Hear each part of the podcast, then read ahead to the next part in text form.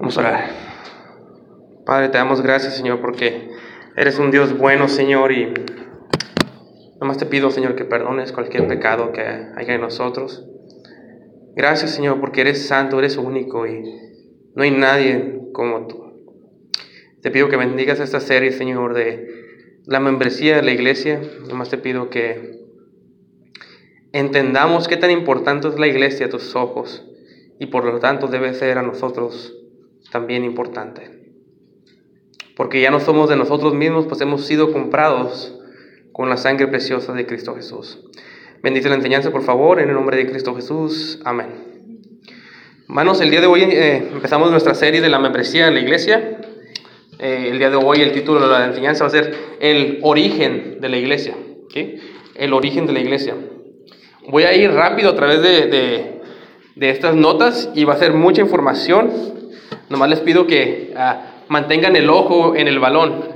Cualquier detalle que se les vaya de esto, pueden confundirse. Así es que, por favor, ah, nomás síganme. Vamos a empezar en Génesis capítulo 1, versículo 26. Y vamos a ir a través de bastante Biblia, pero va a ir rápido. Así es que ah, el origen de la iglesia, de la serie Membresía de la iglesia. Génesis 1, versículo 26. En Génesis 1, versículo 26 dice, entonces dijo Dios, hagamos al hombre a nuestra imagen, conforme a nuestra semejanza. En el principio Dios creó al hombre para reflejar a su imagen, para mostrar quién es Dios. Pero cuando cayó en pecado, al comer del fruto prohibido, se corrompió, se pervertió y se depravó esa imagen de Dios en el hombre. Por lo tanto, el día de hoy el hombre es maldito y alejado de Dios por su pecado. Pero aún en el juicio contra el hombre, Dios en su misericordia prometió en Génesis 3.15, no vayan ahí, pero en Génesis 3.15, prometió que de la descendencia de la mujer iba a venir, de su simiente iba a venir a un Salvador que nos iba a salvar. Después de Adán, Adán tuvo hijos. Y estos ya no eran a la semejanza o a la imagen de Dios, sino a la imagen de Adán. Si me acompañan a Génesis capítulo 5, versículo 1, dice lo siguiente. Génesis 5, versículo 1 dice, este es el libro de las generaciones de Adán. El día en que, que creó Dios al hombre a semejanza de Dios lo hizo. Dios había creado al hombre a su semejanza. Pero miren el versículo 3. Dice, y engendró un hijo, dice el versículo 3 al principio, y vivió Adán 130 años y engendró un hijo a su semejanza. Cuando Adán empezó a tener hijos, la imagen de Dios ya había sido corrompida y los hijos aún mantenían la imagen de Dios, pero ya estaba corrompida y ahora todos sus hijos eran a la imagen de Adán, a su semejanza. Es decir, Dios había creado a Adán y a Eva a su imagen, pero esa imagen fue distorsionada, disfigurada y corrompida por el pecado. Ellos ya no reflejaban quién era Dios. Habían fracasado y no estaban aptos para representar a Dios. Ahora eran pecadores y alejados y destituidos de la gloria de Dios. El pecado había contaminado cada aspecto del ser humano. En Génesis 6, 5, no vayan ahí, pero dice, y vio Jehová que la maldad de los hombres era mucha en la tierra, y que todo designio de los pensamientos del corazón de ellos era de continuo solamente el mal. Todo ser humano que es descendiente de Adán hereda una imagen corrompida, pecaminosa, y así como el leopardo no puede quitar sus manchas, el hombre no puede quitar su pecado. Pero en este mundo oscuro, Dios escoge a un pueblo, a una nación santa, apartada para servir a Dios y para representar quién es Dios. A esta nación se le conoce como Israel. Y la nación es la nación descendiente de Abraham. Ah, y de ella, de Abraham, iba a venir el Salvador del mundo. Si me acompañan a Génesis 12, por favor. Miren lo que dice Génesis 12, versículo 1. Dice, Pero Jehová había dicho a Abraham, vete de tu tierra y de tu parentela y de casa de tu padre a la tierra que te mostraré, y haré de ti una nación grande, y te bendeciré y engrandeceré tu nombre, y serás bendición.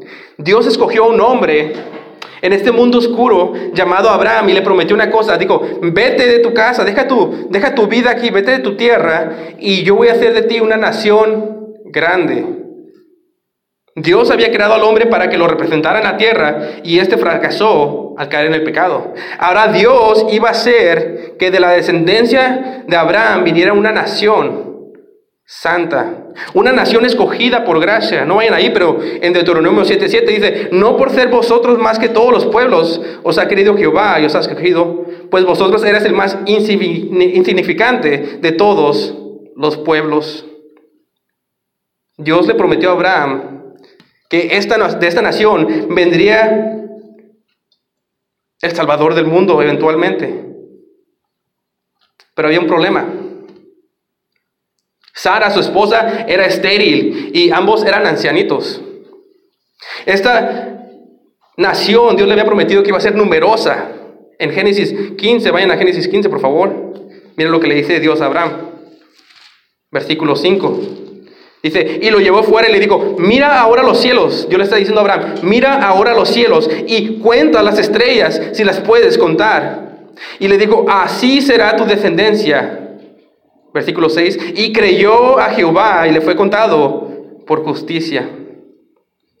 Dios le prometió que su descendencia iba a ser como las estrellas, innumerables. Pero el problema es que ambos eran avanzados de edad y Sarai, la esposa de Abraham, era estéril y no tenía hijos. Y Abraham quiso ayudarle a Dios. Y siguió la corriente pecaminosa de sus tiempos y ah, cuando una persona no podía tener hijos, tenía relaciones con la sirvienta de la casa y después para que tuviera un hijo a través de ella y después adoptar a ese hijo como el suyo. Fue una fe imperfecta de Abraham. Pero Dios, a pesar de la fe imperfecta de Abraham, Dios cumple su promesa y la da a Sara, su propio hijo. Porque para Dios no hay cosa difícil, ni Dios es hombre para que se arrepienta. El niño que nació es nombrado Isaac, que significa risa o gozo. Pero la historia toma un rumbo inesperado cuando Dios le pide, después de que esperó tantos años y aún trató de ayudar a Dios y, la, y, y, la regó y se equivocó y pecó. Y después Dios en su misericordia le da un hijo, el hijo de la promesa de donde iba a venir esta nación grande. Dios, en Génesis, me acompañan a Génesis 22, versículo 1. Génesis 22, versículo 1. Miren lo que dice. Cuando la historia toma un rumbo inesperado. Versículo 1. A contención después de estas cosas que probó Dios Abraham. Y le dijo, Abraham, y él respondió, heme aquí. Y dijo, toma ahora tu hijo, tu único, Isaac, a quien amas, y vete a tierra de Moría, y ofrécelo allí en holocausto sobre uno de los montes que yo te diré. Dios le había prometido un hijo, de donde iba a venir una multitud innumerable, la nación de Israel. Una nación ah, más que las estrellas, más que la arena del mar, una nación santa, una nación escogida por Dios. Pero ahora Dios le pide una cosa que no tiene sentido. Dice, sacrifícame a tu hijo. Pero Abraham ya no era el mismo Abraham de antes. Abraham había crecido en la fe. Abraham no titubeó como cuando trató de ayudar a Dios. Ahora Abraham va con toda la disposición de sacrificar a su hijo. En Génesis 22, versículo 10, Dice, y extendió Abraham a su mano y tomó el cuchillo para degollar a su hijo. Entonces el ángel de Jehová le dio voces desde el cielo y dijo, Abraham, Abraham, y él respondió, heme aquí. Y dijo, no extienda tus manos sobre el muchacho, ni le hagas nada, porque ya conozco que temes a Dios, por cuanto no me ruzaste a tu hijo, tu único. Entonces alzó Abraham sus ojos y miró, y aquí a sus espaldas un carnero, que era una ovejita, hombre trabado en un zarzal por sus cuernos. Y fue Abraham y tomó el carnero y lo ofreció en holocausto en lugar de su hijo.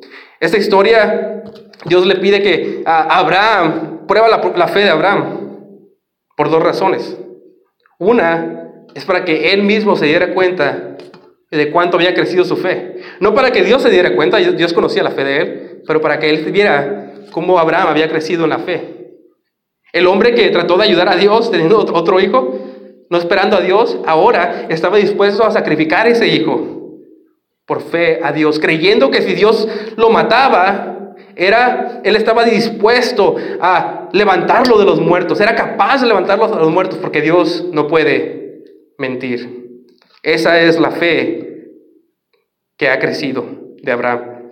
Pero segunda razón, lo hizo para mostrarnos el Evangelio. Todos leemos de cómo Abraham iba a matar a su hijo y todos eh, nos ponemos llenos de gozo y de felicidad cuando Dios le dice, Abraham, Abraham, no lo hagas.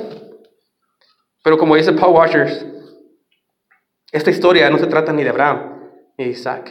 Se trata que años después, Dios el Padre iba a agarrar ese cuchillo y su mano no iba a parar. Él sí iba a matar a su hijo por amor, por su justicia y para su gloria.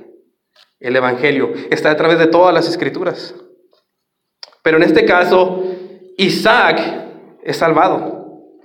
Y de este muchacho Isaac iba a venir una descendencia que iba a terminar siendo la nación de Israel, la que le había prometido a su padre.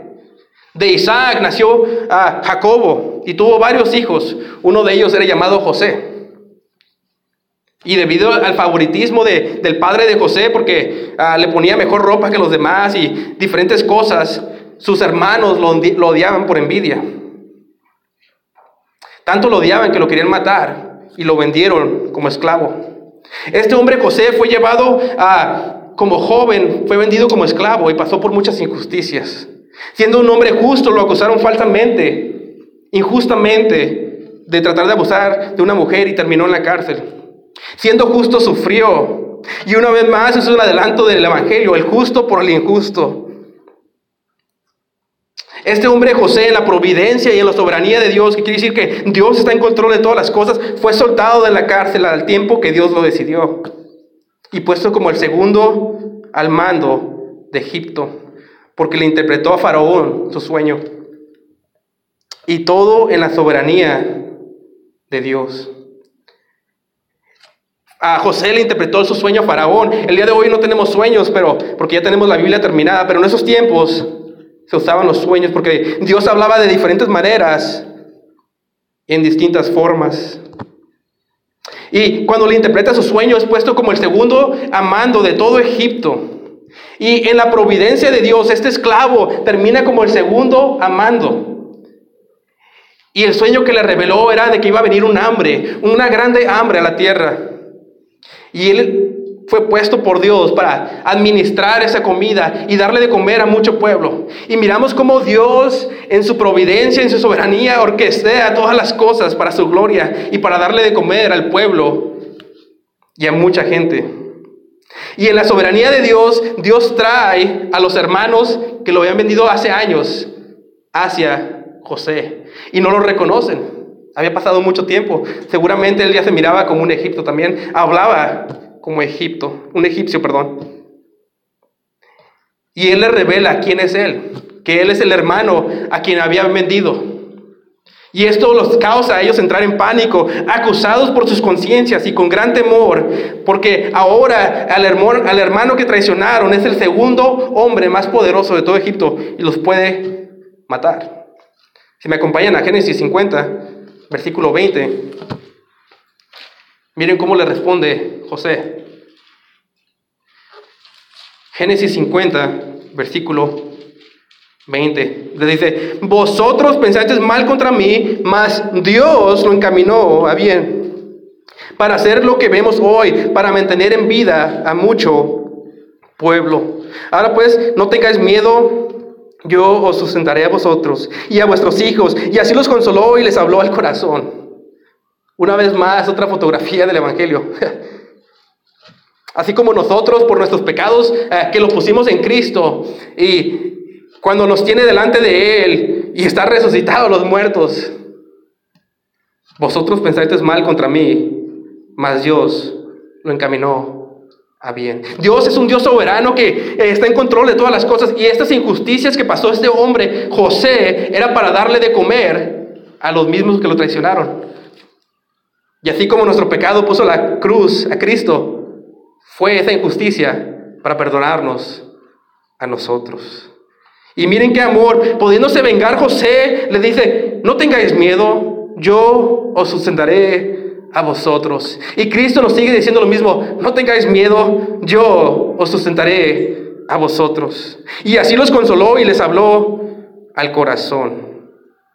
Y Jesús perdona a sus hermanos y a su familia y manda de traer a, a, sus hermanos y a su familia a la tierra de Egipto.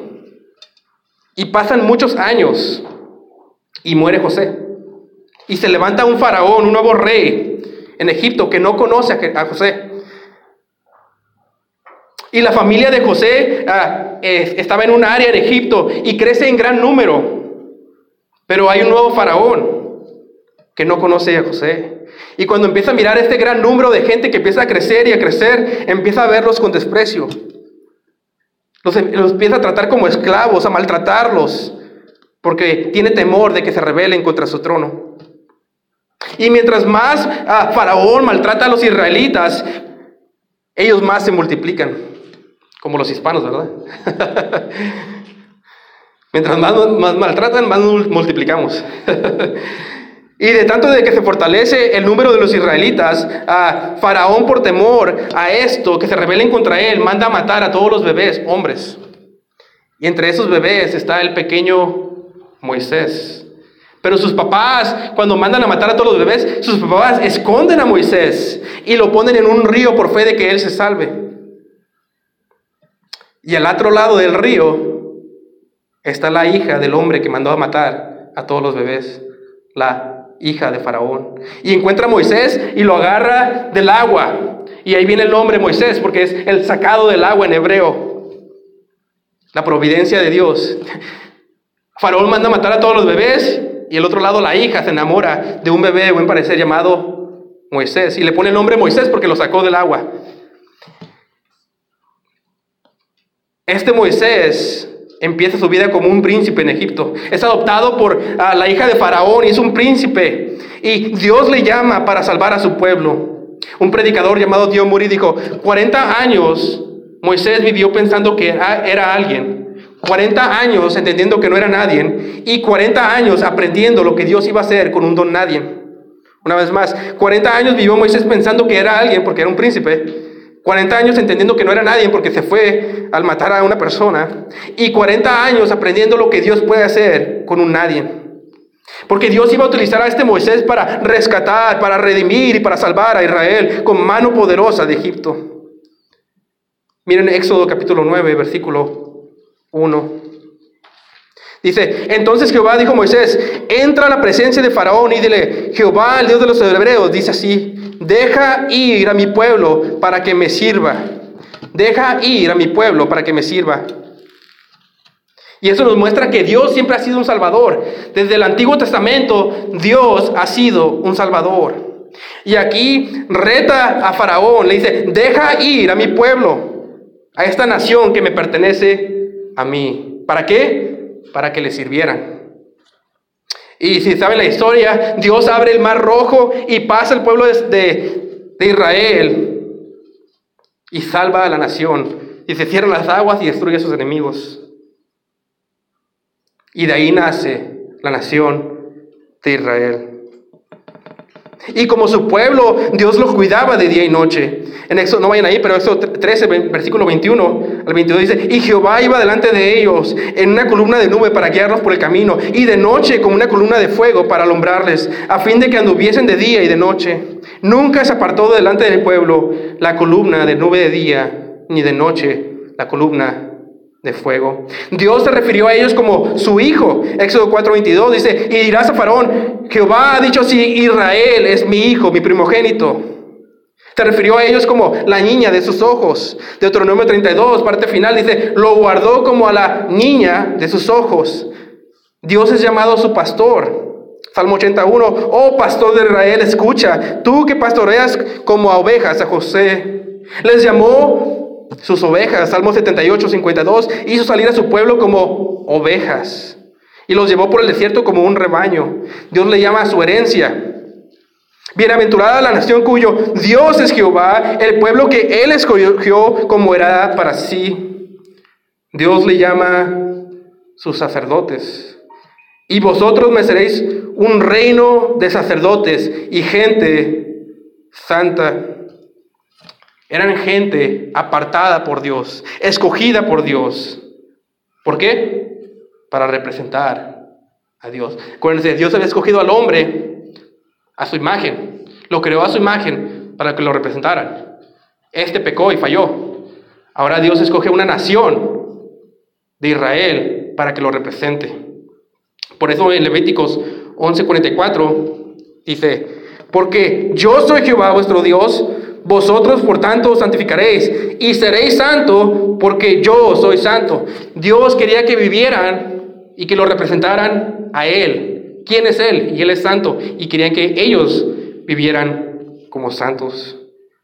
Tenían que mostrarle y enseñarle a la gente del mundo quién era Dios. Tenían que servir a Dios. Tenían que ser obedientes. Tenían que ser la luz en las tinieblas. Y ellos también se reunían para escuchar la palabra de Dios. En Deuteronomio 4.10 dice, reúneme el pueblo para que yo les haga oír mis palabras, las cuales aprenderán para temerme todos los días que vivieren sobre la tierra y las enseñarán a sus hijos. Desafortunadamente, ellos se rebelaron contra Dios y no quisieron seguir sus leyes ni sus mandatos. En jueces 2, versículo 10, dice, y toda aquella generación también fue reunida a sus padres, y se levantó después de ellos otra generación que no conocía a Jehová, ni la obra que él había hecho por Israel. Después los hijos de Israel hicieron lo malo ante los ojos de Jehová y sirvieron a los Baales. Dejaron a Jehová, el Dios de sus padres, que los había sacado de la tierra de Egipto, y se fueron tras otros dioses, los dioses de los pueblos que estaban en sus alrededores, a los cuales adoraron y provocaron a ir a Jehová, y dejaron a Jehová y adoraron a Baal y a Astarot. Y Dios trae el juicio sobre ellos una y otra vez. Y cada vez que se arrepienten en su misericordia, Dios los salva, y Dios los salva, y Dios los salva. Pero cayó el juicio finalmente sobre ellos cuando ese Dios que los había salvado de Egipto, el que abrió el mar, el que los guiaba por de día y de noche en una nube y una columna de fuego, vino y moró entre ellos. Dice la Biblia en Juan 1.1, en el principio era el verbo y el verbo era con Dios y el verbo era Dios. El verbo es Jesús. Y en el 14 dice, y aquel verbo fue hecho carne y habitó entre nosotros. Y vimos su gloria, gloria como del unigénito del Padre, lleno de gracia y de verdad. Pero en el 11 dice, a los suyos vino y los suyos no le recibieron. El Dios que los rescató de Egipto vino con ellos y no lo conocieron. Y lo crucificaron. Y cayó el juicio sobre ellos. Y Dios aparta a Israel y abre la salvación para nosotros. Y Jesús dice que Él iba a empezar a crear su iglesia. En inglés dice, I will build my church. Yo voy a edificar mi iglesia. Dios había creado al hombre para que lo representara. El hombre falló. Dios escogió a una nación para que lo representara. Esta nación falló. Pero les hizo una promesa. En Ezequiel 36, versículo 26, les dijo, os daré corazón nuevo y pondré espíritu de nuevo dentro de vosotros y quitaré de vuestra carne el corazón de piedra y os daré un corazón de carne y pondré dentro de vosotros mi espíritu y haré que andéis en mis estatutos y guardéis mis, preceptos y los pongáis por obra. Dios le prometió a Israel que vendría un tiempo donde Dios, ah, como no pudieron seguir sus mandamientos y sus leyes y vivir en santidad, Dios mismo en un futuro, en el futuro de la iglesia, Dios Iba a venir, iba a morir, iba a resucitar a los muertos y les iba a cambiar su corazón de piedra por un corazón de carne. Y no solamente eso, sino les iba a poner su espíritu dentro de ellos para que pudieran seguir a Dios y obedecer a Dios. Y Dios, ah, viene el juicio sobre ellos y pone al lado a Israel y abre el programa de la iglesia, donde entramos judíos y gentiles, todos nosotros, y promete que algún día en el futuro va a volver a trabajar con Israel, pero ahora empieza a trabajar con la iglesia. En Primera de Pedro, si me acompañan a Primera de Pedro 2, capítulo 2, versículo 9, dice, mas vosotros sois linaje escondido, escogido, real sacerdocio, nación santa, pueblo adquirido por Dios, para que anunciéis las virtudes de aquel que os llamó de las tinieblas a su luz admirable. Dios nos ha escogido para que anunciemos las virtudes de aquel que os llamó de las tinieblas a su luz admirable. Así como escogió al hombre y falló, escogió a Israel y falló, ahora nosotros somos los que representamos como iglesia quién es Dios. En el versículo 10 dice, vosotros que en otro tiempo no erais pueblo, pero que ahora sois pueblo de Dios, que en otro tiempo no habías alcanzado misericordia, pero ahora habéis alcanzado misericordia. Amados, yo os ruego como extranjeros y peregrinos que os abstengáis de los deseos de la carne que batallan contra el alma, manteniendo buena vuestra manera de vivir entre los gentiles para que en lo que murmuran de vosotros, como malhechores, glorifiquen a Dios en el día de la visitación, al considerar vuestras buenas obras. Una vez más, ahora Dios ha escogido la iglesia. Eh, el hombre falló, Israel falló, y ahora el programa de Dios es la iglesia. Pero hay una gran diferencia. Dios nos ha quitado el corazón de piedra nos ha dado un corazón de carne y has puesto su espíritu sobre nosotros para que anunciéis quién es Dios. ¿Cómo anunciamos quién es Dios? Compartiendo el Evangelio. Hablamos de quién es Él, que es justo, que es misericordioso, que es amor, que mató a su hijo, como Abraham iba a matar a Isaac, por amor a nosotros viviendo una vida de piedad. Dios no nos llamó a vivir como, Dios nos llamó, perdón, a vivir como peregrinos aquí. Se supone que estamos en el mundo, pero que no somos del mundo. No estamos llamados a vivir como el mundo, o hablar como el mundo, o actuar como el mundo, o pensar como el mundo, o mirar las cosas del mundo, porque no somos del mundo. Hemos sido comprados con la sangre de Cristo Jesús. Ya no es tu cuerpo, ya no es tu tiempo, ya no es tu vida. La pregunta es, ¿a quién estás representando? ¿A quién estás representando como, de, empieza desde el corazón para afuera? ¿A quién estás representando como te vistes? ¿Quieres que la gente te mire a ti por cómo te vistes? ¿O quieres que miren a Cristo? ¿Quieres que mire tu cuerpo o quieres que miren a Cristo? Toda decisión de tu vida, ¿en qué gastas tu tiempo? ¿Lo gastas en ti o lo gastas para Él?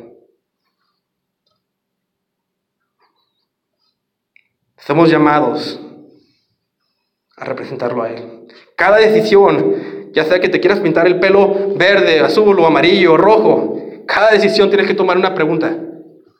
¿Esto le glorifica a Él?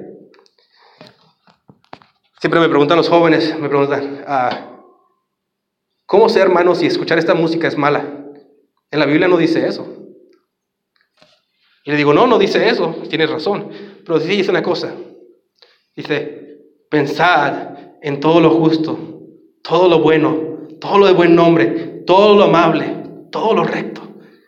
Si tu música pasa esa prueba, escucha eso. Si tu vestidura pasa esa prueba, póntelo. Si tu decisión pasa esa prueba, hazlo. Pero si no glorifica a Él y es para que te miren a ti y para que piensen en ti y para agradarte a ti nomás, es pecado. Por último, servir. ¿Cómo estás sirviendo?